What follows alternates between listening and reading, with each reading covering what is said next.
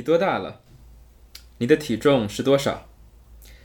你那天吃了什么？那你晚饭吃了什么？谁做的晚饭？你吃饭时喝酒了吗？没有，连水都没有喝。你什么时候喝的酒？你喝了多少？你用什么容器喝的？谁给你的酒？你通常喝多少？谁开车送你去派对的？在什么时间？但是到底是在哪里？你当时穿了什么？你为什么要去这个派对？你到那后做了什么？你确定是你做的吗？但你是什么时候做的？这段短信是什么意思？你在给谁发短信？你什么时候小便的？你在哪里小便？你和谁一起在外面小便？你妹妹打电话来时，你的手机是静音的吗？你记得你把它设成静音了吗？事实上，我想指出的是，在第五十三页，你说把它设置成了铃声。你在大学里喝酒吗？你说你是派对狂。你有过几次喝得失去了意识？你去兄弟会参加派对吗？你跟你男朋友是认真的吗？你和他有性行为吗？你们什么时候开始约会的？你劈过腿吗？你有劈腿的历史吗？你说要奖赏他是什么意思？你记得你什么时候醒来的吗？你当时穿的是开襟羊毛衫吗？你的开衫是什么颜色的？你还记得那天晚上的事儿吗？不记得了，好吧。那么，我们让 Brock 来补充。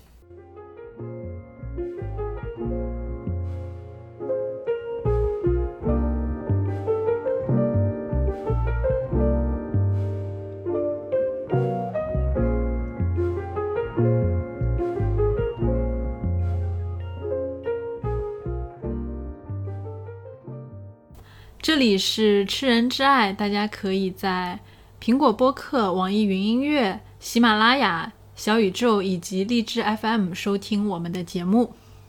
本期的讨论会涉及到性侵、抑郁症经历等等，可能对有相关经历的朋友们，呃，产生触发预警的内容，希望大家知悉。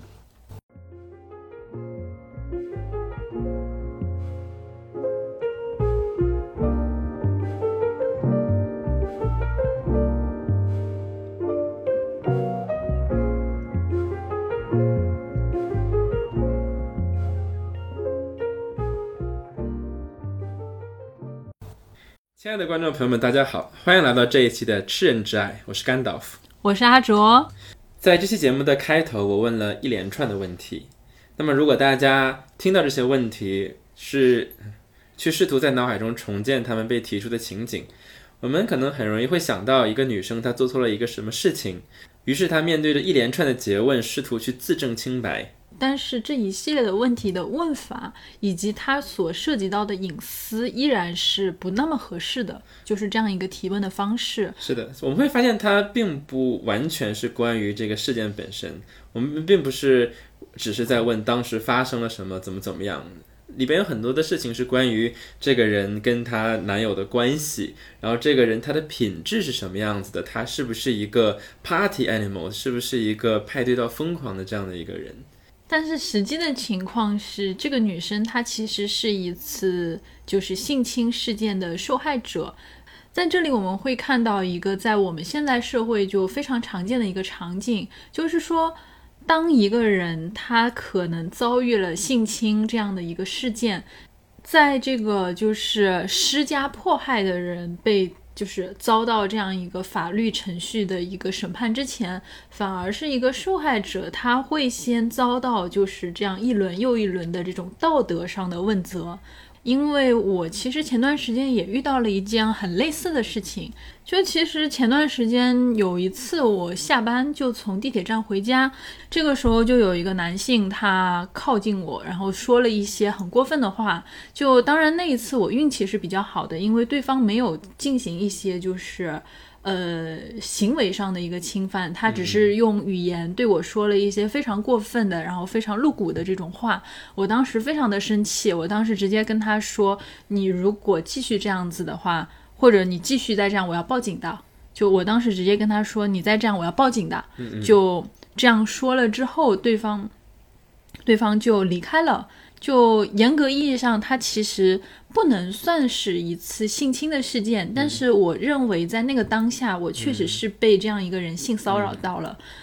当然，就是在这个情况下，我也很难去报警，就是我没有证据，因为他只是凑过来对我说了几句话。但是确实，我觉得这个事情是非常过分的。我那天回去之后，跟我一个朋友倾诉了这件事情，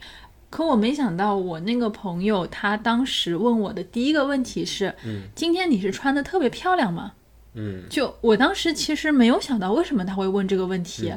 但是后来仔细想了一下，我觉得他的这个问题好像是隐含着说，你是不是今天穿的特别漂亮，所以你在这个回家的路上，你就被人家可能视为这样一个性骚扰的目标了。如果你平时可能就是素面朝天，你穿着 T 恤衫，然后你穿着个人字拖，就一副很普通，哎，就一副就清汤挂面的这样的一个样子，你可能就不会成为这样一个性骚扰的对象了。嗯就我当时觉得，就这个事情和你刚才就是讲到的一个对于受害者的一个控诉，就非常的有趣。就是我明明是受到那个侵害的人，但是为什么在这个事情上你会先来质疑我说你有没有穿好看的衣服？你穿了好看的衣服，可能显示出了你身上的一些可能女性的这样一个魅力，或者说女性这样一个色彩，然后让你成为一个被侵害的对象，所以你是有罪的。你是活该被人家性侵犯，就我当时觉得这个逻辑其实非常的荒唐。嗯，对，就别说女生穿的很漂亮，因为我是长发嘛，然后所以像我平时穿衣服就像就是像出家人一样，然后对，所以我是是真的会禅意，对对对，所以我是真的会穿着长袍，然后穿着拖鞋在街上走的人。但是仅仅是因为我是长发，所以从背影上看我就很像一个女生。彪悍的女生，对，彪悍的粗壮的女生，彪悍的女生，所以就是我是真的清汤挂面，但是就像我这样子走在街上，都会被人从后面叫美女。当然我 真的吗？对，当当然你回过头的时候有没有把人家吓到？对对对对对，因为我不光长发，然后我是我也是长须，所以说 所以说我觉得最有趣的一个瞬间就是别人看着我的长发，然后在我回头的一瞬间，他看到我的满脸的胡子的时候的那个表情。呃，当然我是我是我是比较幸运了，但是呃，其实我举自己的例子，可能也是想说的是，当一个人他被认为是一个女性，然后被认为是一个呃所谓的赞美，当然我们知道它并不是赞美，它是更多的是一种骚扰，成为这种对象，它的门槛是有多低？就是你不一定穿得很漂亮，你可能需要的仅仅是一个长头发，让人误以为你是女性而已。所以可能在生活中被这样对待，他所需要的这种许可，仅仅是一个性别的标签而已。对方可能一开始发现我是个女生，然后他就凑过来试探。当他进行试探之后，发现可能一开始，因为我们也不是那种，就是哎，你一个陌生人凑上来，我们就先给你俩耳刮子，就是让你滚，就是大家还是一个。有可能人家是真的想卖房子。对，就是 呃，在这种情况下，你会发现，就是当你是一个女生，同时你可能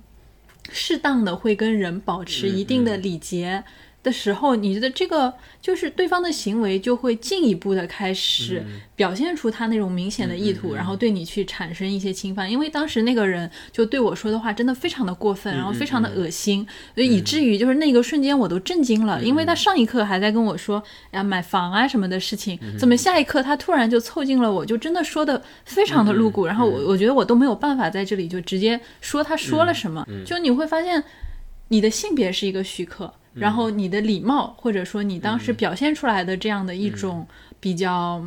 友好的状态，就。是另外一个许可。嗯，这样一步一步的，对方就立刻就表现出了这样非常强烈的赤裸裸的意图。而且在这种情况下，可能不论你做什么，都会被认为是不合适的。如果你的反应过于的激烈，然后你会被认为是一个啊，可能过于所谓的泼辣，然后性格很不好的一个女性。然后，如果你要是这个呃没有去树立自己的边界，然后没有很严肃，那对方又觉得啊，可能对方愿意，所以这个就是呃用一句成语话就是里外不是人，然后所以就、啊、更可怕的是一个结果的问题，就是我那天被人家就是这样子说了，我很生气啊。那那个我如果想要回去，比如说这件事情，我要、呃，比如说我要追究到底。我可能就要去调那个路段的监控，然后我要找到这个人，因为他对我造成了就是这样的一个侵犯。那人家会说，他实际上也没有把你怎么样呀，他就是对你说了几句话，你有必要这么较真吗？可是如果我又不去，就是我就放任这样的事情，那人家又会觉得，哎，跟你说两句这种就是比较露骨的话也没什么嘛，就是就好像你就是一个很随便的人，被人家说了这样那样的话。就被人说了这样那样的话，你还觉得无所谓？嗯嗯，就是最后你就会发现，不管是在这个过程还是在这个结果，你其实都很难成为一个所谓的传统意义上的正常人。对，所以就很多事情可能它没有变成一个实质的暴力，但是你可能会已经接受到这种精神上面的暴力，然后呃，但是你总会生活在这种暴力的阴影之下。那我们今天要分享的这本书。呃，它首先是源自一个非常不幸的事件，就是我们这本书《Know My Name》知晓我姓名的作者，他在二零一五年的时候，在斯坦福大学的一个兄弟会院子里边的一个垃圾桶旁边，然后在他不省人事的时候遭到了性侵。而这本书就是关于他如何在长达四年的时间里边，一边去经过这个司法系统去伸张正义，一边又照顾自己，然后去和自己的家人，在这期间他所经历的挣扎啊，还有成长。你说这个事情经历了四年，那它发生在二零一五年，其实相当于这个事情是一直到去年才解决的，对，就是获得了一个这本书在美国是二零一九年出版的。对这本书在国内就是也是刚翻译过来没有太久。嗯嗯，对，对，所以我们可以想，就是一个事情发生，它可能发生几分钟的时间，对吧？这个呃犯人呃 Brock Turner 对于他来说，性侵仅仅是几分钟的事情，那可是对于这个受害者来说，在今后的四年里边，他一直经历着一种地狱一般的生活。简单说，我们的主人公 Chanel Miller，他是一个二代的亚裔的移民，然后呃，他的妹妹在 Stanford 斯坦福大学上学。那么有一天晚上，呃，他的妹妹 Tiffany 呃受邀去参加这个 Stanford 的一个兄弟会里边的一个聚会，然后他就邀请了主人公 Chanel。当然，我们呃说主人公呃也确实是这个是这个人物本身，因为这本书它是一个回忆录。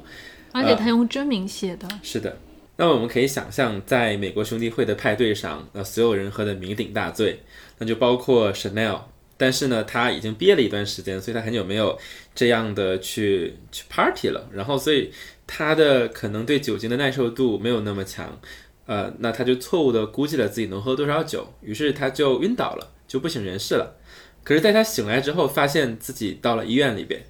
就当他醒过来的时候，他其实完全没有意识到发生了什么事情，就觉得好像是宿醉了，然后醒过来。但是当他醒过来的时候，发现周围的环境就完全不一样了。首先就是出现了一些奇奇怪怪的人，这些人他们可能你会看到他们的文件上有一组很奇怪的字，叫什么“性侵应变小组”，然后他还被发了一本手册。这个手册上写着“强奸受害者手册”，以及包括一系列就是所谓的性侵之后遇到的各种应激反应的一个说明。呃，然后他很快的就被一些可能是警察的人，嗯，带到了就是一个小房间里面就。就从不同的角度对他的头，对他可能裸露的身体，让他脱掉衣服，然后对他裸露的身体去拍照。接着就是就，然后一些医生和护士就把他带到了可能妇科检查的房间，去给他做一些就是很就是反正在他当时就完全超出了他理解的一些妇科的检查。接着他在仓库里面领到了就是。为性侵案件幸存者提供的这样的一个服装，嗯。就在当时的整个过程里面，他其实非常的茫然，嗯。就他不知道自己身上发生了什么事情，他只知道自己身上好像有一些伤口，然后他的头发上可能有一些什么树枝、哎松针啊，各种乱七八糟的东西，就他完全处于一种非常茫嗯然、非常困惑的状态。我们可以从他的角度来想象一下这种身份的转变。呃，一开始的时候我还在喝酒，然后我醒来的时候，然后我发现我在一个不同的地方，在医院里，对，在医院里边。在这之前，我知道我是谁，我是一个呃刚刚开始工作的、刚刚毕业的学生，我在一个初创团队里面工作，我有一个写作的职，呃，我有我有一个写作的梦想。可是当我醒来之后，忽然间所有人告诉我，我成了一个受害者，可是我甚至都不记得究竟发生了什么。就他喝断片了，就其实就不太记得。对，所以这里边有一个非常让我震撼的细节，就是它里边讲到是在给他提供的各种各种文件里边，其中有一个是关于一个强奸受害者他之后可能会出现的心理反应，比如说一年之后会怎么怎么样，三年之后会怎么怎么样，五年之后会怎么怎么样，然后这个时候他就会想，那我这事儿关我什么事儿啊？他第一个对对他的反应就是，然后我我什么时候就成为了这样的一个人？什么时候这些人这些写这个文件的人开始告诉我，我今后几年的人生是什么样子的？我我必须要注意什么样的事情。嗯，然后我如果身体上、心理上出现了这些问题，它都是正常的。你不要怀疑自己，因为这是你以后接下来的人生。嗯那我可不可以不签这个文件？是不是我签了这个文件，我就真的成为了一个受害者？所以我们看到，呃，成为一个强奸受害者的过程，它很像是一个。像是一个人生阶段，它像是某种仪式。你要加入某个团体，你要成为宣誓成为一个医生，你要成为一个人民教师，然后有人告诉你这是你的职业，这是你所经历的事情。然后当你签字的那一刻，你要同意这一切。但唯一不同的是，如果是一个职业，我们是有选择的。但是对于他来说，他没有选择，他只是一闭眼一睁眼，忽然间自己的身份改变了，他不再是自己原来的那个自己，反而被别人告诉他，你现在开始是一个受害者。说到这里，我们先呃来回顾一下那天晚上到底发生了什么，就在他失去意识的这一段期间。那天晚上，他因为错误的高估了自己的酒量，然后喝得晕晕乎乎，在户外的时候就被一个十九岁的斯坦福大学的大一新生 Block 带到了户外，实行了性侵。当然，这个过程就是大概时间只有几分钟，因为很快就是这个 Block 的行为被人家发现了，很快就大家叫来了警察，然后大家就发现，在户外就是。非常狼狈的这样的一个 Chanel 的状态。嗯对，这里边有几个细节，我想补充一下。那第一就是，呃，这个 Block 他在看到不省人事的 Chanel 的时候，啊、那他他的反应不是他从来没有问过他你怎么样，你好不好，而是选择去脱去他的衣服，然后用手指侵犯了他。然后这这里边其实有很多的文字上面的有趣的事情，呃，我我在这里讲不是用这个事情开玩笑，而是从这个 Chanel 的角度，他自己也觉得很有趣，就是因为他是用手指侵犯了他，所以当 Chanel 是没还没来得及进行下一步，就不是说只用手指，而是没来得及去进行这个下一步。对对，他就被他就被这个制止了。对，呃，但但我想说的是，手指这个词，这手指侵犯这个词叫做 digital penetration，所以我们知道这个 digital 是数码的意思，但其实这个词它是 digit，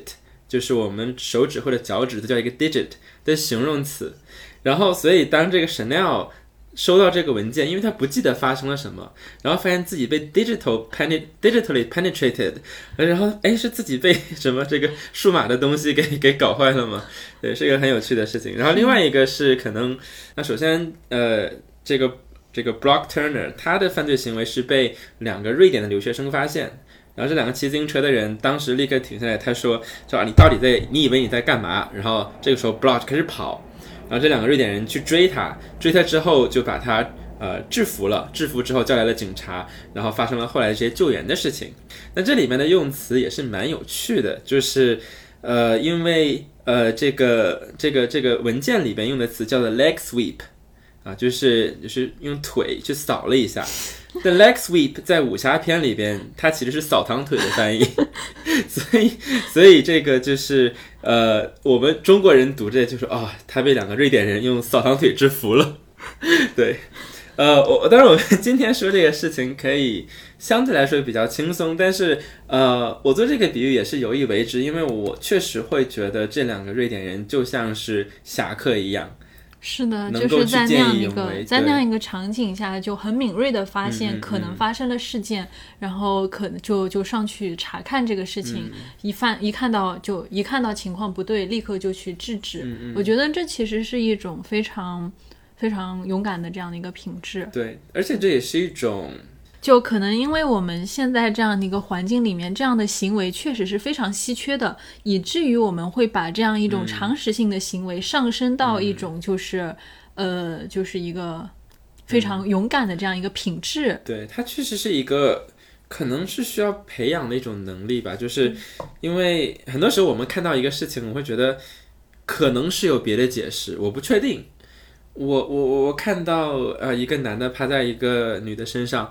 我可能觉得哦，他们是不是在玩什么奇怪的游戏？然后我会他们可能是情侣，就是对哎，他们可能只是在外面做一些就比较夸张的事情。那那如果是这样子的话，我们就不要去打扰他们了。对，所以就是我们会有一部分的这种思考会在于我们怎么去常态化这个事情，但是可能在与此同时，我们心里也会有另一个声音说这个事情不对劲儿，所以这个时候我们能不能去做出一个果断的判断，能让我们这个第二个声音去战胜第一个声音？但是现在反而会更多的人，他们会选择一种就是明哲保身的立场，嗯就会说，虽然可能，哎，确实有百分之二十的可能性是第二种，就是他们可能不是情侣，他们可能正在发生一些非正常的一个事件，嗯，但是你可能会想到，我如果下这样的判断。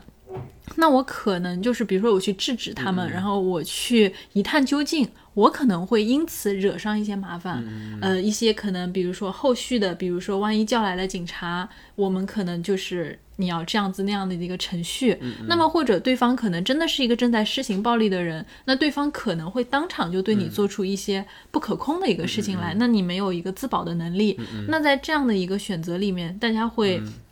很自然而然的，我们给这个事情找一个借口，他们是情侣，他们可能只是在做一些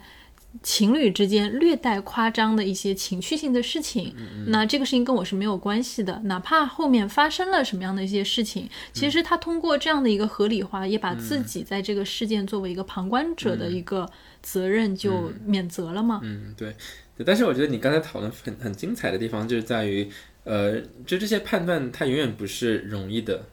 就它背后有它的复杂性。那一方面是判断的问题，另外一方面是我们能力的问题，因为不同的人会能够给予不同的帮助。那比如说，我看到一个暴力行为正在实施，但是我没有能力去用暴力制止暴力，那可能我帮助的方式是采取报警。我去对，我会寻找别人去帮助，我或者是我去试图引起这个社区里的某种注意。但是这里边其实我觉得，如果是完完全全是和当时的情景一样的情况下，那我觉得可能最核心的是一个我们对于这种性侵犯的定义的问题，就我们有有没有一种洞察力去知道一个人是不能够对一个不省人事的人做出性行为的。因为他没有能力给你他的知情同意。那么回到这个 Chanel 的故事，在他醒来之后，然后被告知自己是谁，那他之后的几天里边，就他的经历，就非常的魔幻，其实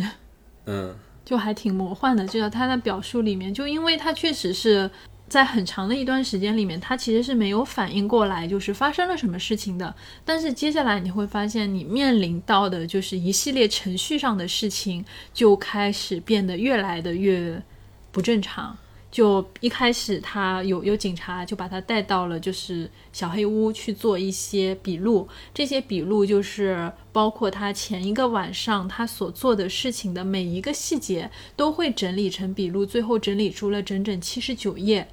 之后就是他手机里面拍摄的，就是可能当晚所有的照片，全部都要调取到警察局那边去，作为当晚的一些物证。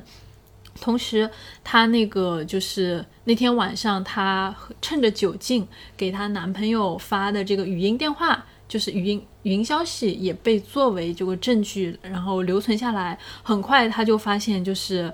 你刚才在开头问的一系列问题，就开始在她身上去问了，就问她，哎，你这个男朋友是谁？而且注意，这个时候她男朋友其实那天派对，她男朋友是不在的，就是。但是她这个时候会去问，哎，你这个男朋友就是她男朋友卢卡斯，这个卢卡斯是谁？哎，你们什么时候认识的？然后你们聊天的频率、你们视频的频率、语音电话的频率、电子邮件的频率怎么样？你们什么时候互相成为男女朋友的关系？你们中间是不是有亲密的关系？然后在这个亲密关系的状态，你们里。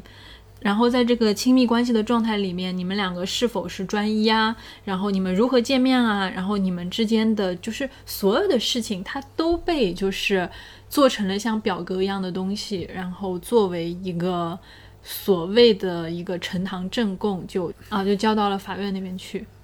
嗯，当然他在做这些选择的时候，他是并不知道自己会经历这样的一个事情。当然他在做这些选择的时候，他并不知道。会有这样的一些过程，因为他其实并不一定是要上诉，但是他以为这个事情很简单，有人侵犯了我，我就要去上诉，就按照所谓的他所认知的这样，他所认知的这样一个法律程序嘛，就是哎，我遭到了侵犯，然后接下来我就要去告这个侵犯我的人。当然，Chanel 他本来是不知道他会经历这这么多繁复的程序，因为。当他被问到说你要不要上诉的时候，这个选择其实很简单的。我知道我被侵犯了，那我当然有权利要上诉，我当然可以去追责。而是是在这今后的四年里边，他生活当中的一切全部都被这些司法程序，还有他之前所经历的创伤所淹没。或者说，在接下来之后，他的人生其实就变成了完全分裂的两个部分。一部分的人生是作为就是一个受害者，而且我们知道当时的法庭就是为了保护受害者，给了他一个化名，就是叫什么 Emily。对，这里边其实有个小小的翻译上的问题，就是在中文版里边会把它翻译成叫做艾米丽多伊，就 Emily Doe，但实际上 Doe 在这个英文里边它就是一个无名氏的意思。所以，假如说我们在某一个案发现场看到了一个没有办法指认的尸体，那这个尸体的身份如果是男性，一般就会被叫做 John Doe；如果是女性，会被被叫做 Jane Doe。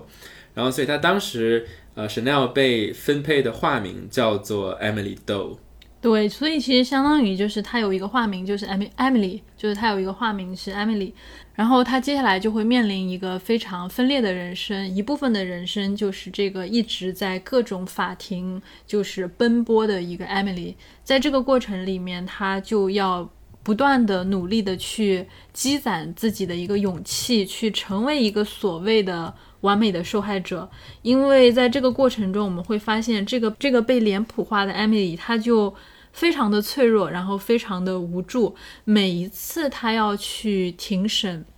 他要去面对那些法官、面对辩护人、面对那些陪审团的时候，他就像是要去准备一场面试，或者说去一个就是非常重要的一个剧场。嗯，因为在那里，就是法官也好，陪审团也好，将会根据他的表现来判定他是本人是不是一个好的受害者。因为我们会看到，在这个场景里面，就是有好几次对于这样一个法庭的。直接的一个描写，就是因为那个侵害 Chanel 的那个那个 Block，他其实是属于家里非常有钱，然后就请了一个非常厉害的辩护律师。在那个庭审的过程中，我们会发现那个辩护律师就像是一个没有感情的问讯机器人，他不停的向艾米丽提出这样那样的问题，把他的就是把他所经历过的一切全都肢解成一个一个非常细小的问题，然后他表现的也非常的礼貌，但是他提出的问题。非常的细碎，同时又非常的尖锐。就在这个过程中，因为他需要在这里面去寻找，就是香奈儿说话的一个漏洞，然后借此在道德上或者借此在行为上去肢解他的这样的一个人格。那么在一次庭审里面，香奈儿就说，他检察官问了他二百二十个问题，而这个辩方律师问了他一百零二个问题。他坐在一个就是。坐在一个原告席上，他回答了三百二十二个问题，就是你可以想象这是一件多么可怕的事情吗？你作为一个受害者，然后你你在这样一个就是在庭审的一个范围里面，你被问了三百二十二个问题，全部都是要你去回答你那天晚上发生了什么样的事情，以及你跟你可能周围的一个关系，你的周围的人际，尤其是你跟你男朋友之间那些非常隐私的事情。嗯，而且这个时候，我想问观众朋友们一个问题，就是大家记不记得我在节目开始的时候问的那一串问题都有什么？有没有人可以现在，然后不去把我们的节目导到开头去，把这些问题全都记下来？那如果你做不到，那恭喜你，说明你是一个正常的人。Emily 在被呃，或者说 Chanel，她在被盘问这些问题的时候，事情已经过去了一年前。当我们在某一个晚上来到一个聚会的时候，我们不会知道这个晚上会是改变我们人生的一个重要的晚上。所以，我们不可能去事无巨细的去记住我们环境当中的每一个细节。可是，这就是我们要求这个受害者做的事情。我们要求他站在法庭上去回忆一年之前的某一天发生的每一个细节。他，你喝了多少酒？那些酒是什么牌子的？你用什么杯子去呃去装这些酒的？这是一个非常反人类的事情。这个事情其实这些问题是以前，其实你一年前在我刚才提到的这个七十九页的这个纸上是写过的，那就意味着当你再去庭审的时候，你必须重新拿到那么厚厚的卷宗，认真的去复习一下，在那个当下你说过什么样的话，然后在这样一次正常的一个庭审里面，你要做出一个就像是。迎接高考的那种感觉，你曾经说过的话变成了你这样的一个，嗯，就是你的一个标准的答案，而对方辩辩方律师他就会在你这样一个问答的差错里面寻找你的一个说话的漏洞，借此来攻击你。嗯，但问题恰恰就在于这些漏洞和这个事件是不相关的。我举个例子，啊，那被告的辩护律师呢，他问这个 Chanel，啊，你那天晚上手机呃设成了什么？到底是静音还是铃声？然后这个时候沈 l 说啊，我喜欢拍照，然后我拍照的时候，呃，往往啊，然后这个时候沈 l 回答说啊，我喜欢拍照，然后我拍照的时候不喜欢让这个手机发出很大的响声，所以呃，我确定当时我调成了静音。然后那个对方问说，你确定静音了吗？然后沈 l 说啊，我确定静音了。然后这个时候对方说，可是。在你的之前的证词里的第几页的第几行，你说你那天晚上实际上手机是调成了铃声。这个时候就是我们知道他的逻辑是什么，他是想要让 Chanel 自己现在说的话跟之前的矛盾，这样的话显得他是一个不可靠的人。可是这个时候我们想，即便是他这个细节记错了，即便他是一个不可靠的人，他能改变？他那天晚上被性侵的事实吗？因为这件事情是有其他人看到的。就是其实这个事情，它最核心的事情就是他被性侵了呀，没有别的，就是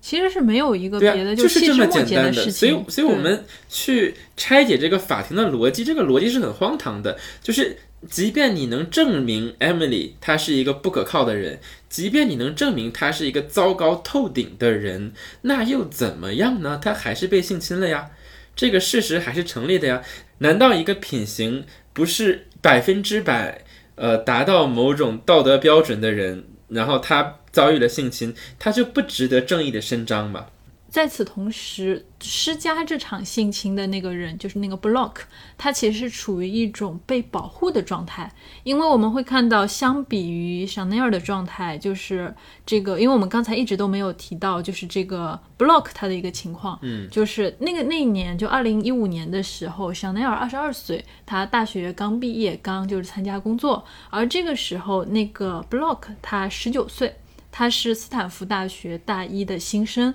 我们会看到，就是在后来很多的一个新闻报道里面，就是很多人他们会强调这一点，就是这个 Block 他是一个前途非常光明。相比于他的这样一个年轻，相比于他的帅气，这个二十二岁的香奈儿看上去好像太普通了吧？然后他们也会说，这个 Block 他曾经三次获得全美高中游泳冠军，他曾经是两项自由泳周纪录的保持者，甚至在二零一二年的时候，他还参加过伦敦的奥运会美国选拔赛。就是我们会发现，在这样的一系列的过程中，就是香奈儿好像就成为了一个就是。普通人，而这个施加侵害的人成了一个有着非常美好的前途，包括现在，当然现在也非常优秀这样的一个人。那么，如果说他会因为这样一起性侵害，他可能会遭受到十年左右的这样的一个量刑。就他们会觉得，在这个事情上，他们不会觉得说香奈儿被侵犯了，然后施加受害者就施加伤害的人应该受到惩罚，而是他们很多人会说：天哪，一个有着这样。大好前途的一个青年人，他就因为这样一次性侵的事件，他会被毁掉一生。哎，就很多人会因此就是。反而在道德上去保护这个 block，甚至到后来正式的一个庭审的过程中，那边的辩方辩方律师他们拉了一系列的就是人过来，比如说就是 block 他的前女友到这个法庭上来陈述这个 block 他是一个多么 nice 的人，然后或者是他以前的一些什么老师啊，以前的一些同事啊，甚至是他的一些什么亲戚，反正亲朋好友、亲友团，大家轮流上来陈述。这个 Block 他曾经是一个多么呃阳光向上的好青年，然后前途满满，多么的这个就是优秀，他是不能不可能就是做出这样一个事情的人，想借由这种方式去打动陪审团，甚至在这个过程中他们会去，就是他们会去诘责，就是这个香奈儿说，哎，你忍心吗？因为你这样子就是。一直坚持去控诉他，你会毁掉他的人生，你会毁掉他的父母，你会毁掉一个幸福的家庭。就是你你你为什么要这么残酷去做这样的一个事情？但是没有人意识到，就是说围绕着这一系列的事情，最核心的问题是，Block 他侵犯了香奈儿。嗯，就这其实是一个非常简单的事实，但是在这个事实的外围，他因为一个。庭审的这样的一个过程非常复杂的程序，然后也因为当时的一些就是媒体的这样一些可能报道和大家对于性别的这样一个倾向性的理解，以及包括就是香奈儿跟这个 Block 他们家的这样的一个财力或者说社会地位的悬殊，因为就是在这个前面有讲到，就是这个性侵犯 Block 他在被那两个瑞典人就是抓住，然后。报警把他送到警察局之后，他在拘留所里待了不到二十四个小时，就以十万美元的保释金出狱了。嗯，当然讲到这里，我们也要谈一谈这本书，或者是说 Chanel Miller 他作为一个书写者，他精彩的地方，他非常敏锐地捕捉到了我们刚才介绍了所有的这些法庭辩论的套路背后逻辑的漏洞，比如说。这个 Block Turner，他啊是有多么远大的前程，可是这个时候 Chanel 就指出，那如果实行这个犯罪的是一个呃，比如说墨西哥裔的、拉丁裔的这样的一个呃普通家庭的学生，他没有这样的前途，那你要怎么为他辩护？难道一个人他的社会地位、社会阶层是成为给他减刑的一个原因吗？那如果是这样的话，那是不是每一个出自呃名门望族，然后在名校生活的人都应该因为他们这个所谓的潜力，他们无限美好的未来减刑呢？然后再就是，他也非常敏锐地指出了，不论是媒体，还有就是在法庭上，人们对于这个。呃，施施害施暴人们对于施暴者和受害者的评价的这种标准不一。当人们在评论 Chanel 的时候，他就是那个受害者，他就是那个 Emily Doe。在此之外，人们对他什么都不知道，人们也不在乎。而对于 Block Turner 来说，人们会关心他以前是一个什么样的人，他小的时候啊有多么的体贴，然后呃，他他的女友、他的老师对他有多么高的评价。所以说，所以说，在这些人眼里边，Block Turner 一直是一个被看到的人，而 Chanel 作为这里边的受害者，作为所有这些压力的承担者，他仅仅是作为一个受害者的身份呈现给大家，而甚至作为一个受害者，他也要谨小慎微、谨言慎行，因为我们我们今天大家都知道这个“完美受害者”这个词，就是我们要求受害者是完美的，因为如果你有任何的瑕疵，然后那你 somehow 就不值得同情了。完美受害者它并不是一个类别，它是一种要求。如果你想成为受害者，你必须是完美的。如果你不是完美的，你就不能成为受害者，你就不能获得我们的同情。所以这里面他有一句话，我觉得非常精彩。他说：“I learned that if you're angry, you're defensive; if you're flat, you're apathetic; too upbeat, you're suspect; if you weep, you're hysterical. Being too emotional made you unreliable, but being unemotional made you unaffected.” 就是如就如果你生气，你是不是防御性太强？如果你没有反应，你是不是这个啊、没有情感？麻木不仁。对，如果你太高兴了，那你是不是这个呃让人怀疑？那如果你哭，那你是不是歇斯底里？如果你情绪带太激烈，你是不是就不可不可靠？如果你没有情绪，那你是不是其实没有什么伤痛？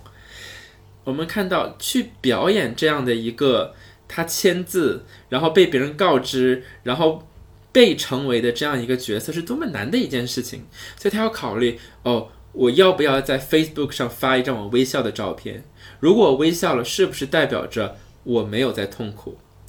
所以这个时候，我想谈到的一点就是说，呃，我们刚刚的讨论可能更多的是经历在这个过程上，但是在从始至终，Chanel 她整个的内心的经历是非常非常痛苦的。她不断的自我怀疑，她不断的被人质问，她不被人相信，所以她不得不把自己的这种呃情绪，要么是藏起来，要么有的时候甚至会发泄到自己的男朋友和身边的人身上。虽然他们都很理解，但是这对于她来说也是一个很折磨的事情。我觉得想要谈到的一点就是隐形的伤痛。假如说我们看到的受害者是一个被呃人身攻击，我们看到他不得不截肢，我们看到他坐在轮椅上，我们会立刻对他产生同情，因为我们看得他到他身上的伤痛。可是对于 Chanel 经历的事情来说，Brock 没有在他身上留下什么可见的痕迹，而 Chanel 他经历的很多的痛苦是在心理上面的。他的缺，他他的安全感的缺失，他的自我怀疑，他的抑郁，他的情绪的波动，可是我们看不到他们，所以就变成了 Chanel 不得不去向别人证明他是痛苦的。而如果你要证明你是痛苦的，你就没有办法变得开心，因为一旦你显示出开心，别人就说其实你没有在受伤，其实 Brock Turner 对你做的事情没有那么糟糕。或者就是我们讲到了这里，就是我会我想提一下，就是这本香奈儿这本的一个自述，它带给我的感受跟我以前去阅读，因为我们知道，就是这一类就是女性大胆的站出来，然后讲述自己身上发生过的故事，或者说去披露就是女生这样的一个就是。很糟糕的境遇的作品其实并不少，比如说前段时间就一直受到很广泛的关注的房思琪的初恋乐园，或者说那个八二年出生的金智英，就是这两本书我都读过，然后包括也跟周围的人分享过，我们就是对于这些书的看法，我们会发现。这两本书它有一个很重要的特点，就是当你阅读完房思琪的故事，或者说阅读完金智英的故事，你会深深的沉浸在就是这两个主人公，因为我们知道房思琪她是很小的时候遭遇了，在中学的时候遭遇了自己的老师的性侵，而金智英她是在她非常平凡的一生里面一直在遭受着就是整个父权社会给她的一个压力。很多人在读完这两部作品中，就是他会有一个非常深刻的创伤性的体验，而且他会非常沉重的，就是沉浸在这种体验里面。特别是女生，就是读完这两本书之后，他们会勾起他们内心很多的这种隐性的或者显性的伤痛。就你会发现，这个世界它其实是非常狰狞，然后非常可怕。对于女性来说，就是。你的每一次生存其实都是幸存，就它会有一个非常持久的沉浸性的伤痛的体验。但是香奈儿的这本书非常不一样。我在读这本书的时候，我可以感受到，就是一种很强烈的生命的力量。就是一方面，他的这种痛苦非常的真实，因为他是一个非常杰出的写作者。对，他的妈妈是作家，然后他自己也是文学专业的，就他自己其实就有一种非常好的对文字和对情感这样一个把控和书写的能力。而我们在阅读的过程中会发现，就是一方面他把自己这种痛苦的、伤痛的这样的一个情感，通过各种非常细碎的、精确的方式展现出来，但是另外一方面。你同样会在这个作品里面读到，就是他在很认真的生活，哪怕他的生活已经被这个 block、被这个庭审的各种程序、被周围那些所有的社会上的压力给压迫的这样的一种非常的窒息或者说支离破碎的状态，但他依然在非常努力的生活着，表现出他这样一种平凡的生活，但是充满了一种质感和动感。相比于你刚才提到的，就是他对于这样一个庭审的漏洞，或者说整个法律秩序的这样的一个就是框架性的一个把握，和他对于漏洞的一个捕捉，我其实更多的关注到的是他在描写的过程中，他其实充满了这种对于平凡生活中的这种很温情的人情味的把握。比如说，他会说。可能上一刻我们还在讲述庭审里面那些非常让人恶心的这样的一个过程，但是下一刻他会写到，哎，这个他的一个香奈儿的平凡的人生是怎么样的？他可能是有非常新鲜的脆皮鲑鱼晚餐，然后他他可能要跟他的男朋友卢卡斯煲电话粥。他可能要跟他的爸爸骑自行车穿过弯曲，然后这个自行车的车轮还会压过那种非常松脆的眼角草。他会剪出那种心形形状的卡片，在一些节日的时候分给他办公室里的同事。他每天可能就会发票，把发票归档，然后贴好信封。嗯，有空的时候跟同事一起泡泡咖啡，然后看看就是那个办公室里的这些什么。咖啡的调味奶有没有过期？他还会在纸上画一些什么电线杆啊，画一些造型非常滑稽的鸟。就是你会发现，当他去描述这些生活的细节的时候，他所倾注的那种对于生命的那种质感，一点都不输于当他去用这样一种比较犀利，同时又非常理智的语言去控诉法庭程序的那种力量。嗯，而且这种对生活的热情。还有信心，还有我们刚才体会到的这种温情，也确实是因为他身边充满了很多支持他和真正的去爱他的人，所以我们今天选择这一本回忆录到痴人之爱上，不是因为我们要讲某一个性侵犯他的表达爱的方式是有多么的扭曲，因为我们知道那和爱根本没有关系。这一篇回忆录出现在痴人之爱上，是因为。像 Chanel Miller，呃，这样的幸存者有很多，他们能够走到今天，既是因为他们自己内心意志力的强大，他们的勇敢，然后去呃经历这样的一一段斗争，同时也是因为在生活当中那些去给予他们爱和支持的人，这些人包括呃一直为他奋斗到底，从一开始到最后一直在为他进行着精彩的辩护。英雄一般的辩护的他的地区检察官阿拉蕾，包括一直支持着他的爸爸妈妈，还有爱他的妹妹，还有给他提供了呃支持和包容的男朋友 Lucas，还有他身边的朋友们，还有就是和 Chanel 一样的幸存者们，那些他从来没有见过的，呃，却和他有着相似的经历的新啊。性侵案件的幸存者们为他寄来了无数的卡片，告诉他我们和你在一起。所以他每一次遇到一个幸存者，他们的对话其实都不需要很多，因为那种理解是只有幸存者之间能够感受到的。而还有一种爱，就是像我们刚刚提到的，呃，像这两个瑞典人一样的人，能够看到不公。不易的事情发生，他们能够去辨别，能够去站出来去制止，所以你刚才提到的这种理解，或者说这种包容，它本质上可能更多的是一种社会性的，或者说是一种结构性的这样的一个认知，因为它其实涉及到了亲密关系中两个人他们对于这样一个事件的认知，它涉及到一个家庭里面对于这个事情，就是一个亲人家庭之间对于这个事情的认知，它也包括就是整个社会对于这个事情的认知，因为我们会看到，包括就是因为你说到这个，我想到了之前读。那个房思琪的初恋乐园，它里面就有一个细节，就是在那个房思琪被他的这个语文老师侵犯的时候，他曾经问过他妈妈一个问题，他问他妈妈说：“说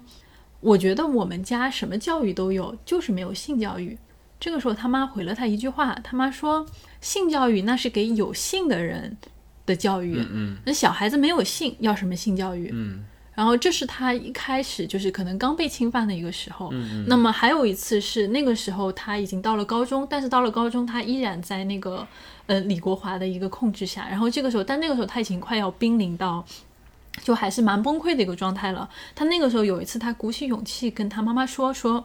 哎妈妈，那个学校里就是有一个学生跟老师好了，嗯，他妈问的第一个话是这个学生谁？然后那个房思琪说，哎不认识。然后他妈下一句说骚，嗯，就他妈就当时就直接就骂那个学生很骚，就是你会发现在这个过程里面，其实因为我们知道房思琪最后是疯了嘛，在这个过程中，但他人生就毁掉了。在这个过程中，他其实有无数次就是向人求助，尤其是向他亲人、向他母亲求助的一个机会。但是就从刚才这样两个细节里面，我们就会看到，就是。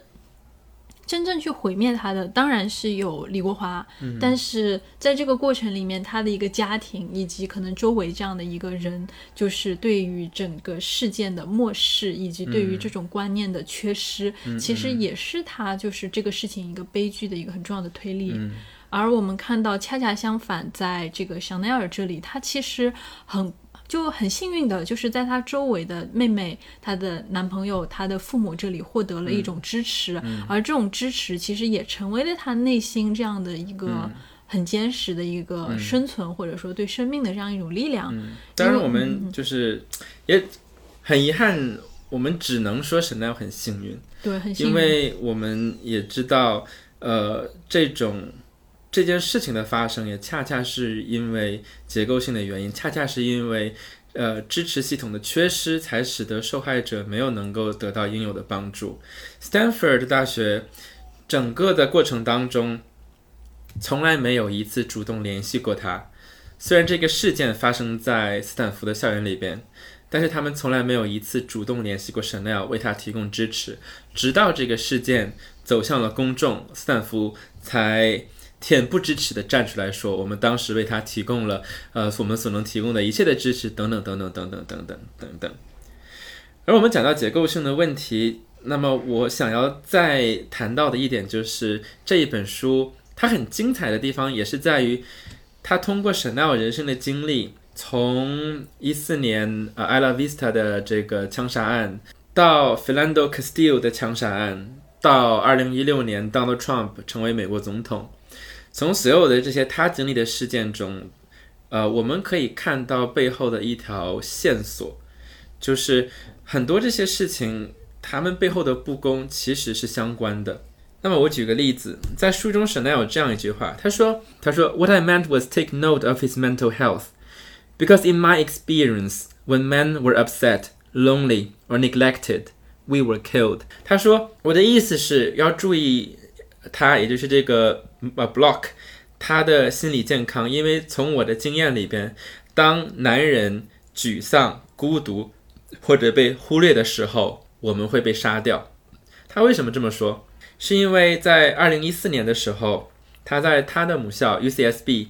经历了一场枪击案。这场枪这场枪击案，他的凶手叫做 Elliot Roger。Elliot Roger 先后用刀杀死了几个人，然后他拿着枪。他去一个呃当地的一个姐妹会，然后他想要进去，他没有进去，是他开枪射死了在街上的两个人。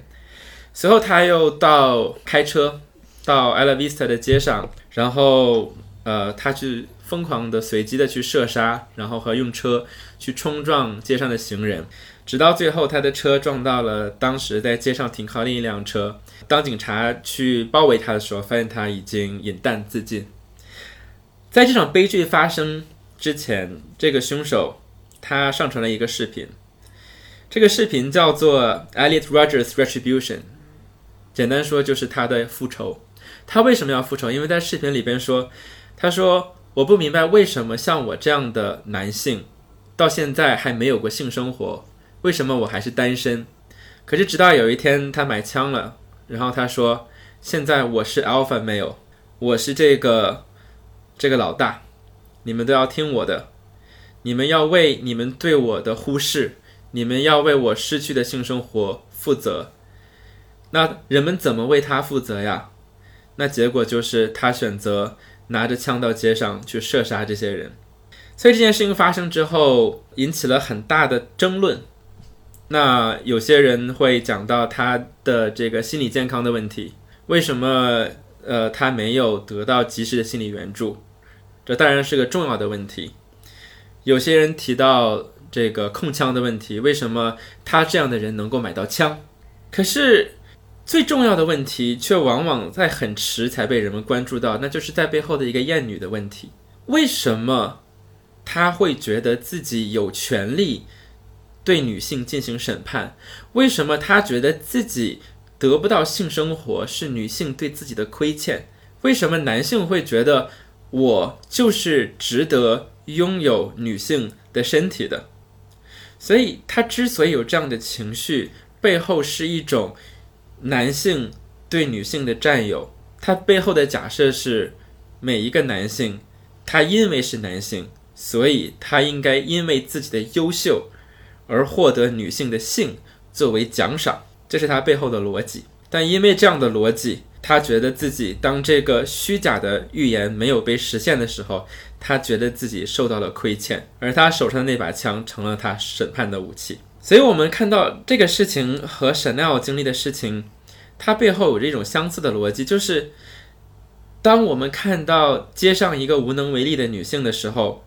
我们想到的不是说他需要什么帮助，他作为一个人，他有什么样的需求，我们想到的是这是一个没有能力说不的东西，然后我可以使用它。其实我在读这个事件的时候。对于我来说是一个非常奇妙，可能也是一个很难受的一种感觉。奇妙是因为我会觉得 Chanel 他就是一个我在生活中会遇见的人。因为当这场枪击案发生的时候，我和我当时的女朋友，我们就在 UCSB 的校园里边，我们就在那个社区里边，这是我们共同经历的一场悲剧。所以我会觉得我可能就和 Chanel 擦肩而过，他就是我身边当中的一个普通人。但是为了表演一个完美的受害者，我们看不到他们。所以，Chanel 他在他的叙事里边引用了一个数据，他说，每四到五个人当中就有一个人，就有一个女性，呃，遭遇过性侵。但是我们看不到他们，所以他想，如果我们能够把这些人涂成红色的话，那么我们再看我们身边的社群，我们会看到一片红色，我们将没有办法再次的忽视他们。但是事实是，我们有太多的。这种压力，然后让这些受到侵犯的人不能够站出来，他们变得隐形。虽然他们就生活在我们身边，但是我们看不到他们，好像这个事情就不存在一样。所以，这是他在这里面去一直坚持去上诉，一直坚持要为这件事情讨个说法的一个很重要的原因。因为他其实在这漫长的四年里面，他其实不断的通过就是。一个新的生活，开拓新的一种可能性，去重建自己这样一个心理的秩序、心灵的秩序。但是另外一方面，他也在始终就是去进行着这样一种斗争，因为他说这已经不再是一场和强奸犯的斗争了，这是一场人性的斗争，因为他必须去讲他的故事，让所有的人都听到他的声音，不然他就会又成为一个统计数据，成为表格里面那一片红色符号中的其中一个。那在这个过程中，所以在描述。二零一四年这场枪击案的时候，他有一句话我非常喜欢。他说：“死去的不是七个人，而是一个一个一个一个一个一个和一个。这些人不是放在一起一个数字而已，他们是。他们是六个受害者和一个个一个凶手，他们是七个非常具体的人，他们每个人都像水里的涟漪一样，他们影响了他们身边、他们的社区、他们家庭里面的每一个人。所以我觉得这其实也是香奈儿这样的一本书非常有意义的一个地方，就是香奈儿作为一个有能力去书写这个故事，并且他确实把自己的人生写得非常的具体，就这其实是一件很难得的事情，因为对于大多数的受害者来说，他其实是没有一个说话、没有这样一个表达的能力的，但是香奈儿他就是通过他自己的这样一，通过他自己这样的一个。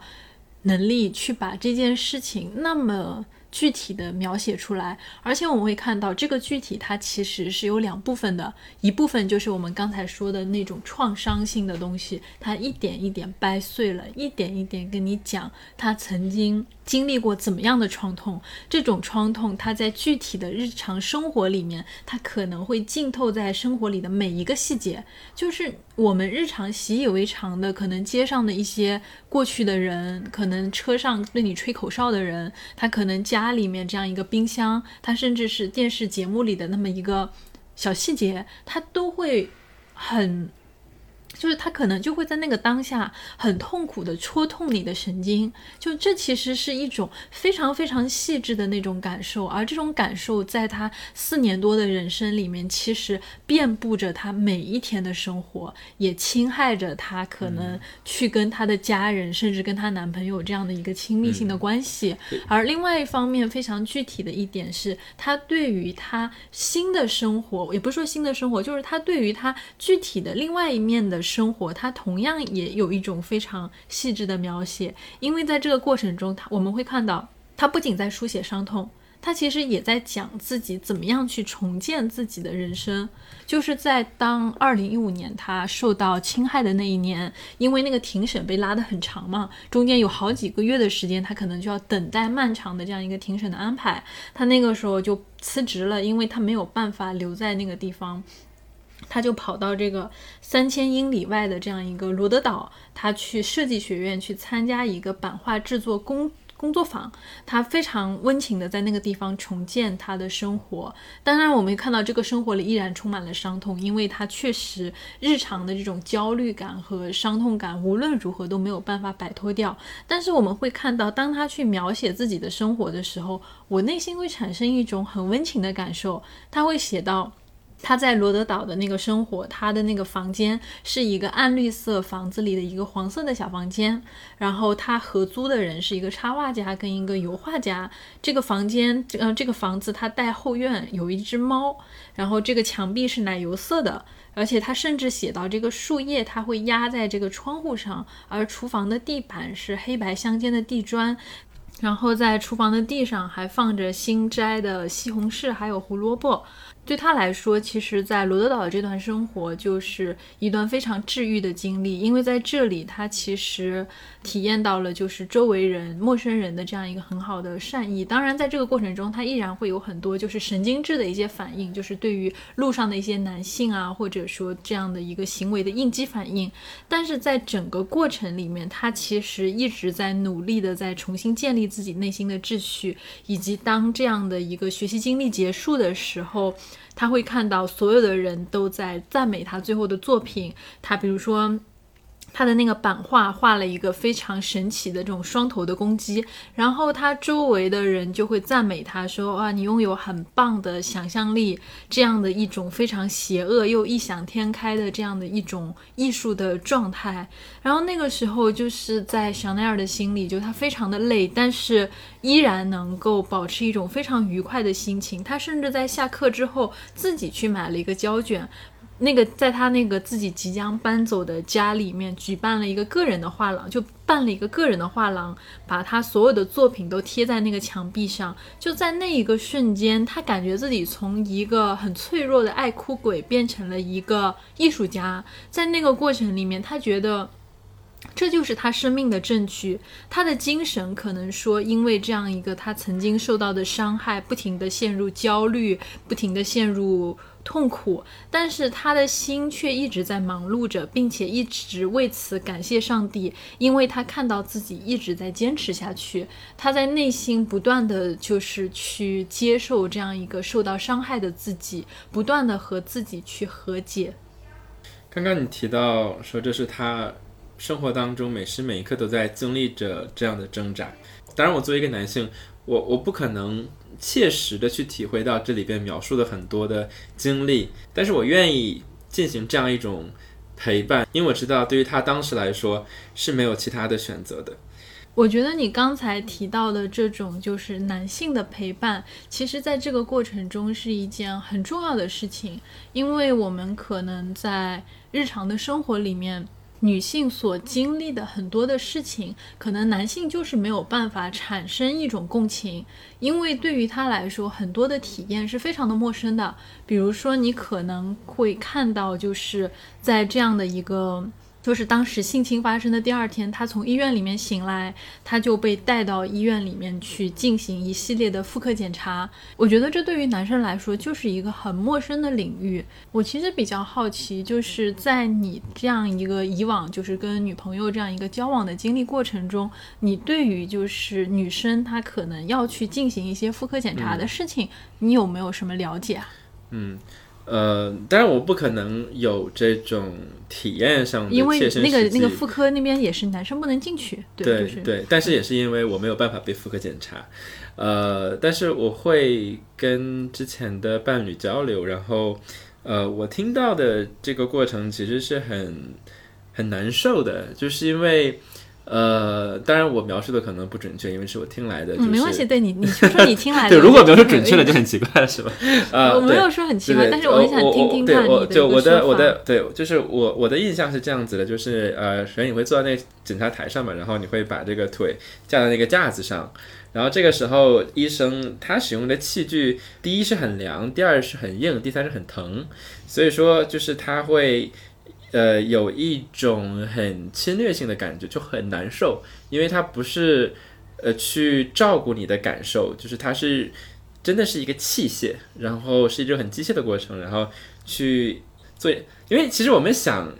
呃，这可能是不是一个很恰当的这个？我觉得已经谈到了你的陌生领域。对对对，就是因为是这样，因为我我在想，就是一个好的西餐的酒店，它是要温盘子的。他要把盘子弄温，然后他把菜端上来的时候，那个不光是菜是热的，盘子也是有温度的。所以我在想，你在做妇科检查的时候，一个好的医生应该最起码去温一下，然后润滑一下自己的器具。我我觉得在这个事情上，我觉得你可以闭嘴了。就是我真的觉得你可以闭嘴了。就是你在这个事情上已经充分的表现出了你作为一个男性的无知。对，就就因为这个事情通常是这样子的，就是一般做一个，就我作为一个九零后、九五前的女性。就是对于我来说，可能当然这是一个比较正常的事情。就女性可能一般如果没有一些特殊情况的话，一年基本上要去医院做一次妇科检查。那么这个妇科检查它可能就是包括就是一个阴道的检查，以及这个宫颈的检查，包括现在就是大家经常提的这样的一个 HPV 和 TCT 的检查。很多时候公司会组织体检。嗯，但是公司的体检，它其实涉及到的这个妇科的检查，它并不是说你是个女生，公司就可以承包你的一个妇科检查。嗯，公司它是这样的，它是以这种婚姻状态。嗯。作为一个界限，就是说，如果你是已婚的，那么在你的这个体检套餐里面，它大概率就会包括这样的一个妇科检查。那么，如果你是未婚的，那不管你这个未婚，你是一个就很年轻，你有没有男朋友，只要你是未婚的，那么公司的这个套餐里面，很多时候它就不包括这个妇科检查了。就我我觉得这点其实是比较，就有点武断吧，这种这种区分，我我可能会自己就是另外找时间，我会另外找医院去安排这样。的一次妇科检查，那在这个过程中，它就是你刚才提到的这样一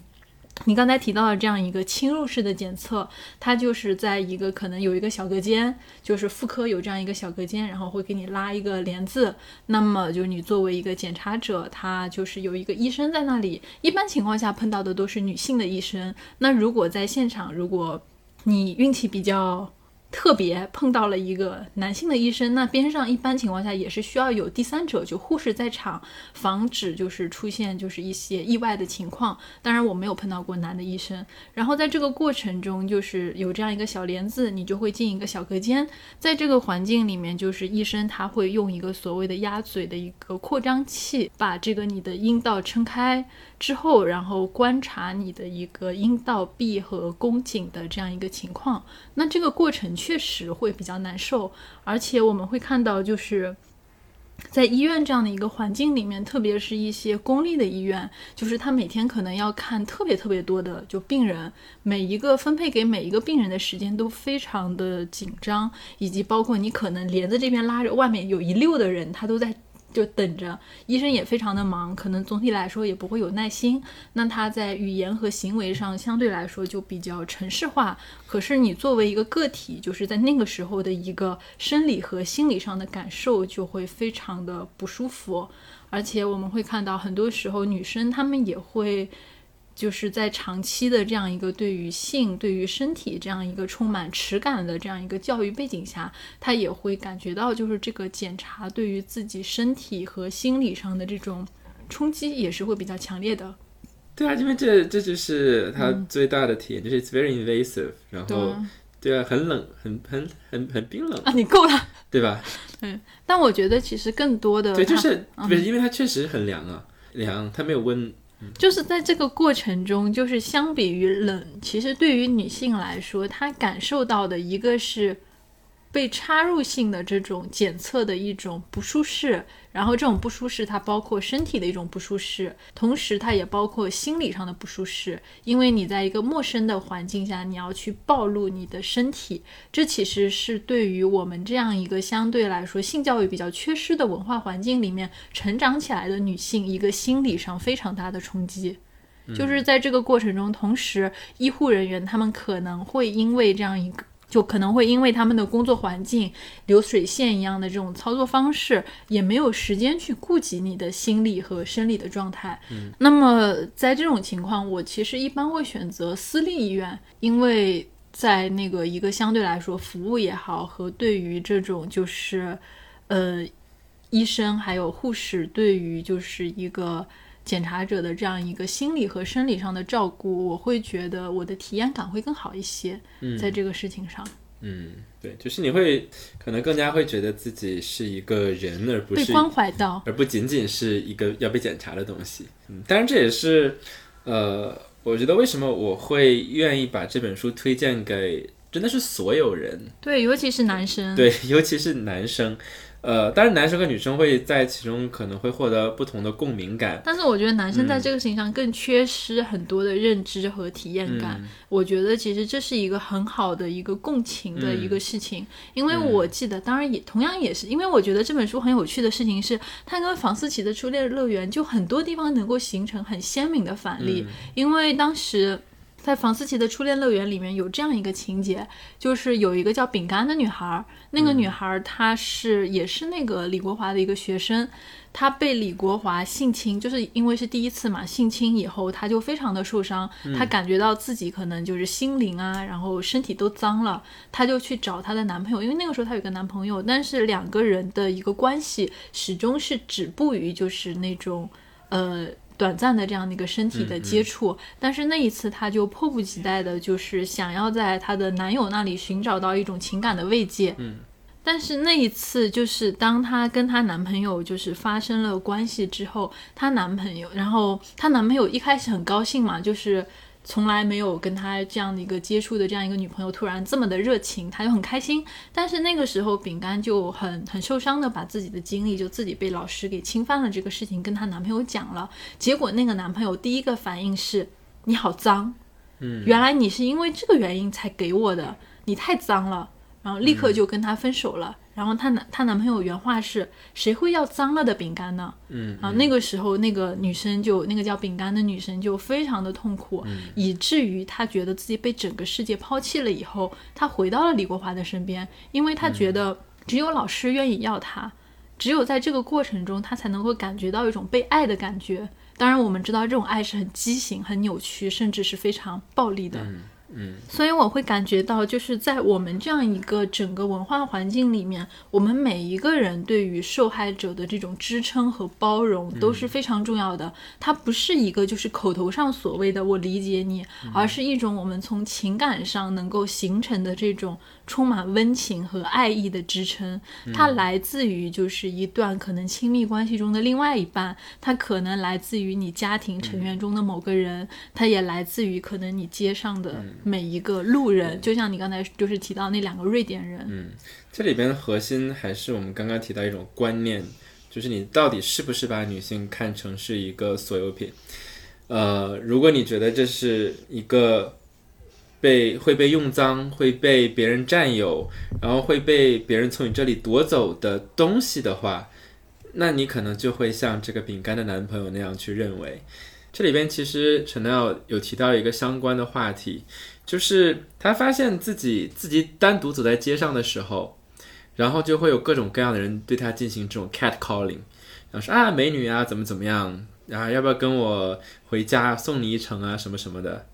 他会遭受到很多这种街头的骚扰。可是当他和 Lucas 在一起走路的时候，他们从来都不会遭到受到这种骚扰。背后的逻辑其实很很明显，就是这些人会认为，当一个男性存在的时候，然后这个女性是有所归属的，然后她的边界是什么？她的边界就是这个男性的领地。那我作为一个男性，我就不去触碰它。那这个时候，Chanel 就提出了一个非常关键的问题，就是那么为什么我的边界就不会被自动的得到尊重呢？所以这背后依然是这一套一种财产的逻辑，就像那个饼干的前男友一样，就是哦，一个女性被别人占有了，她怎么怎么样，那不论怎么评价她，她依然是处在一个非人的一个所有物的一个状态上。而且这不仅是一个，就是说是一个男性和女性这样一个归属的，就是或者说所有物这样的一个问题，很多时候也是我们对面对自己身体的这样一种我们和自己身体关系的一个问题，就是你能不能很坦然的去面对自己的身体。你的身体发生了什么事情？你的身体受到了伤害，你跟你的身体如何去保持这样一种共通和连接？因为很多时候，理解自己的身体就是理解你自己，和你自己的身体能够很好的相处，就是很好的去认知这个世界。就是我们会发现，作为一个个人，你和你的身体，你和你的心灵，这三者之间并不是一个分裂的状态。我们会看到，就是对于很多时候一个受到伤害的人，特别是在这种性侵事件中受到伤害的人，他第一步要做到的事情是重新去面对自己的身体，重新去建立自己和身体的关系，他才能够重新去建立这样一个他心灵的秩序，去面对这个世界。那讲到最后，我想要谈一谈这本书另外一个触动我的地方。Chanel 他不是一个完美的人，这个我们都知道。但重要的是，他并不是一个从始至终都强大的人。这本书里边记录了他的脆弱，记录了他崩溃的时候，而他的这种脆弱和崩溃和他经受的折磨，并没有因为这本书的结束而结束。这是一个他可能一辈子都要去带在自己身上的身份，所以他要逐渐的去学会怎样去面对这件事情，怎样去呃讲述这件事情，而不在讲述的时候让自己崩溃。我们跟着他一起经历了这样一个过程，我们看到了他黑暗的时候，也看到了他光明的时候。这个故事并不是一个传统的一个一个励志人故事，励志故事，对，它不是一个鸡汤，它不是单纯的告诉我们说啊，你经历了一个糟糕的事情，你怎么通过自己的努力，怎么通过其他人支持，你就会怎么怎么样。不，这是一个人生当中黑暗的时刻，它会在很长一段时间当中折磨着你。呃，当后来这个斯坦福大学，呃，想要在呃想要在在他受害的地方，然后把它变成一个公园，然后让他选择一个励志的一个一一句话，然后他选择了很久，斯坦福大学都没有接受。他说：“你选一个更加励志的、更加积极的、更加阳光一点的一句话。”但是沈奈尔拒绝了。他想告诉人们的是。当你在黑暗的时候、孤独的时候，那个时候你就是孤独的。但是之后，你的人生会继续，你会从中走出来，会有其他的事情发生。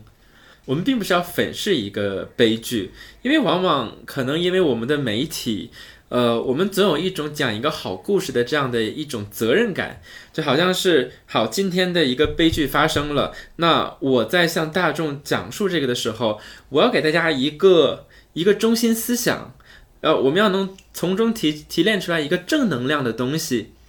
一个英雄，一个英雄，对。但是这其中并不是这么简单的，没有任何一个人从始至终都是英雄，没有任何一个人从始至终都是一个完美的，然后靠着自己的呃阳光，然后靠着自己的奋斗就怎么怎么样的。所以，可能这本书它对我来说最大的一个启示就是，它要告诉我们。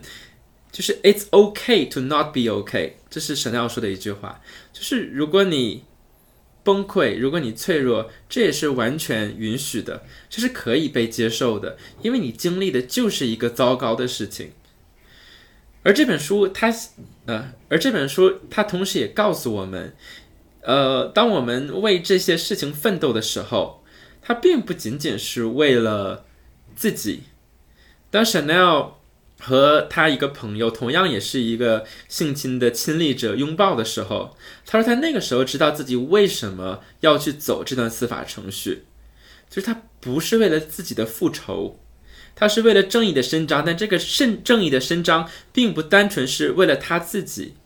同时他也代表了我们整个社会对于性侵、对于女性的一种态度。如果这件事情成为另外一件被默许的事情，他在告诉人们，强奸是一个可以被接受的事情。他告诉我们，男性犯这种，呃，他告诉我们，男性这种犯罪的代价是非常之小的。但是我们不能接受这样一种常态。我们要做那个那两个瑞典人，我们要做那个检察官，我们要做那个帮助他的那个那个 advocate，我们要做支持他的亲人和朋友。我们要鼓励人们能够勇敢地站出来。我们也应该看到，从一个人的呃回忆录当中，我们看到的是一个人的心路历程，而它的价值恰恰就是在于通过 Chanel 对自己的情感的叙述，我们看到一个人经历的内心的折磨。很多时候，我们通过媒体去看待这些事件的时候，我们看到的是一个结果。然后很多人就会说：“哦，这个人，你看到最后，他不是得到了赔偿吗？他不是拿到了钱吗？他不是收获了名誉吗？你不是收获了这么多关注？你的文章不是获得了一千一百万的点击量吗？可是这些重要吗？所以，我觉得在所有的这些以结果为导向的叙事当中，我们在试图用这些事情。”然后去合理化一个人的体验，但是我们从从这个回路的叙事当中，我们会看到他们是不能置换的。你是不能用这些赔偿去抹掉一个人经历的情感上的折磨，还有生活中的挣扎。你没有办法去量化他所丧失的机会，他在其中当中，在自己的职业，在自己的呃情感生活，在自己的家庭生活当中付出的代价。所以，我们必须要尊重每个人的个人叙事，我们要相信他们。所以，其实更重要的是在于，就是香奈儿的事例，它其实是一个个案，因为我们会看到，就是。或者说，就是性侵这样一个普遍性的事情，它可能每天都在上演，但并不是每一个受害者他都能够拥有这样的一个才华，拥有这样的一个能力，也拥有这样的一个支撑，去把这件事情那么完整的，甚至充满力量的表述出来。因为这个过程，它既是一个痛苦在不断累加的过程，它同时也是一个就是。你在用你的一个亲身的经历去构筑起来的这样的一个创伤性的回忆和这种控诉，那么我们会看到，在这个过程里面，当然，那当然我们会看到香奈儿的这份回忆，它非常的珍贵，因为它确实在各种偶然性的因素下成为了一种必然。成为了一种就是在这样的一个境遇下面，受害者他必然会在某一个时刻，在某一个地点，最后向整个世界去发出来的这样的一个声音。那么，这是我们今天要跟大家介绍的这样一本书。嗯嗯，在节目的最后，我希望给大家放一首歌。这首歌很多朋友可能都听过，它是呃，它这首歌的原版很多朋友可能都听过，它是 Radiohead 的 Creep。呃，我放的这个版本是一个比利时的一个女性合唱团的一个版本。之所以放这个版本，是因为我们在讲到二零一四年的那个枪击案的时候，在那场惨剧发生之后，当时 U C L S B 啊，当时 UCSB 举行了一个追悼会，去纪念这些遇害者。然后呃，当时我跟我的女朋友在房间里边听这个这一场追悼会的直播，那其中有一个环节就是 UCSB 的女性合唱团用一个和声。的这样的一个形式表演了这一首歌，呃，所以当时这首歌给我的感觉是非常的震撼，因为我从来没有想过它可以这样去演绎。但是，当你去想发生了什么事情，这些每一个具体的特别的人，然后因为一个人的疯狂，因为在这个社会上，我们对某些对于性别的想象的默许，他们不能够在我们身边。所以这首歌当时我听到这样的一种形式的时候，我觉得特别震撼。我没有想过这首歌它所谈论的内容，关于呃一个人他的特别、他的独特。我没有想过这首歌它所表达的内容，它里边的每一句歌词，你就像一个天使一样，你是那么的特别。放到这样的一个悲剧的背景下，它有了一层新的意义。所以我想将这个版本的歌曲分享给大家。我们每个人都是独特的，希望我们不要因为任何一个荒诞的理由失去彼此。